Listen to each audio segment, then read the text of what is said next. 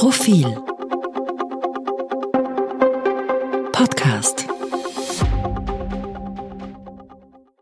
Sie hören den aktuellen Profil-Leitartikel. Geschrieben und gelesen von Robert Drechler. Gott schütze den Anachronismus.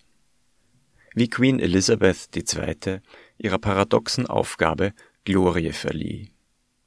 Queen Elizabeth II. habe die ihr auferlegte Pflicht mit Hingabe, Würde und Integrität bis zu ihrem Tod am Donnerstag, dem 8. September, erfüllt. Darin sind sich alle maßgeblichen Stimmen der Welt einig. Ich sehe keinen Grund, dieser Einschätzung zu widersprechen. Bloß, worin bestand ihre Aufgabe eigentlich? Diese Frage ist keineswegs banal. Wer Nachruf um Nachruf liest, kommt am Ende zu einem paradoxen Ergebnis. Die bekannteste Frau der Welt, von der es zahllose Biografien und Porträts gibt und die ihr Leben lang im Licht der Öffentlichkeit stand, schaffte es, ein Mysterium zu bleiben. Sie hat, von rituellen Ansprachen abgesehen, in sieben Jahrzehnten kaum ein halbes Dutzend Reden gehalten, niemals ein Interview gegeben und kein Statement veröffentlichen lassen, das man politisch nennen könnte. Sie verfolgte von Anfang an ein Ziel, das über allem stand. Niemals durfte sie in eine Kontroverse geraten, denn so hätte sie unweigerlich einen Teil ihres Volkes auf ihrer Seite und den anderen gegen sich gehabt. Um dies zu verhindern, musste sie sich jeglicher deutlich geäußerten Meinung enthalten.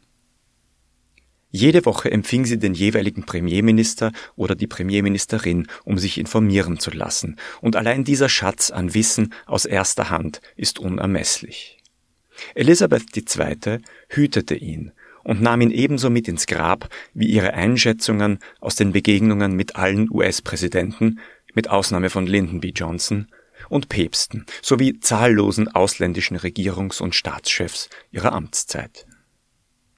Die Queen vereinte ihre Allgegenwart als öffentliche Figur, Namensgeberin jeder Institution des Landes, Her Majesty's Passport Office, Her Majesty's Prison Service und so weiter, Konterfei auf Briefmarken, Münzen und Geldscheinen, mit der völligen Abwesenheit ihrer Person in allen Auseinandersetzungen.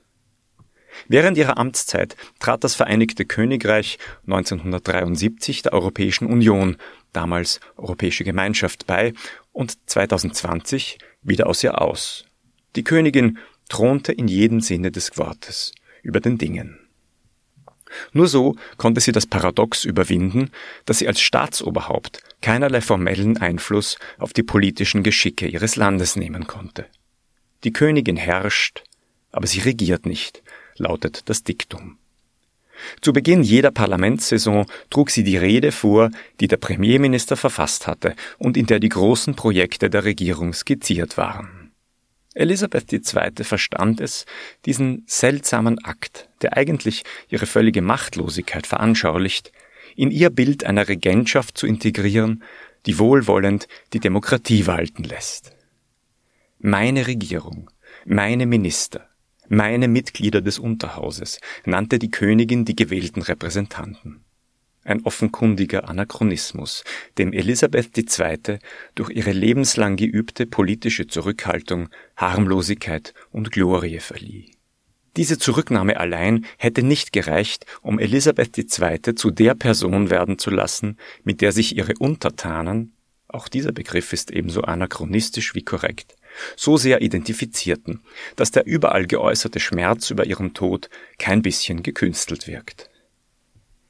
Die Queen verfügte über die Gabe, trotz des engen Korsetts, in dem die Regentschaft sie festgezurrt hielt, mit wenigen Worten und kleinen Gesten Menschlichkeit und Haltung auszudrücken.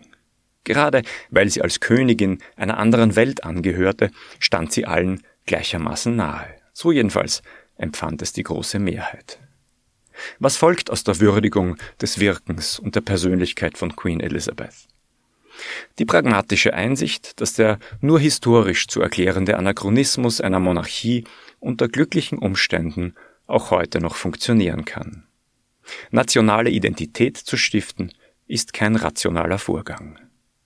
Wie in Österreich, die wir unsere Habsburger gänzlich ohne Reue für immer abgesetzt haben, mögen ungläubig nach London blicken, wo ein BBC-Moderator zugesteht, dass möglicherweise nicht alle Zuseher Royalisten seien. Das britische Königshaus hat eine andere Geschichte und deshalb noch eine Gegenwart. Hat es auch Zukunft? Vorerst einmal ja. Charles III. ist dem Volk bekannt. Er ist nicht so unumstritten, wie es seine Mutter war, aber er ist wohl zu alt, um ungestüm radikale Änderungen zu riskieren. Doch auf lange Sicht wohnt der Monarchie ein prinzipieller Konstruktionsfehler inne. Die Auswahl der Personen dem Zufall der Geburt anzuvertrauen, verknüpft mit lebenslanger Amtszeit, führt irgendwann unweigerlich zur Regentschaft einer Person, die über keine der an Queen Elizabeth II. geschätzten Eigenschaften verfügt. Spätestens dann verliert der Anachronismus nicht nur seine Glorie, sondern auch seine Berechtigung. Es ist nicht pietätlos, dies in den Tagen nach dem Tod von Queen Elizabeth II. festzustellen. Sie hat sich als fähig erwiesen, die Paradoxien ihrer Aufgabe vergessen zu machen. Andere werden kommen, die dies nicht vermögen. Gott schütze den Anachronismus. Aber nicht ewig.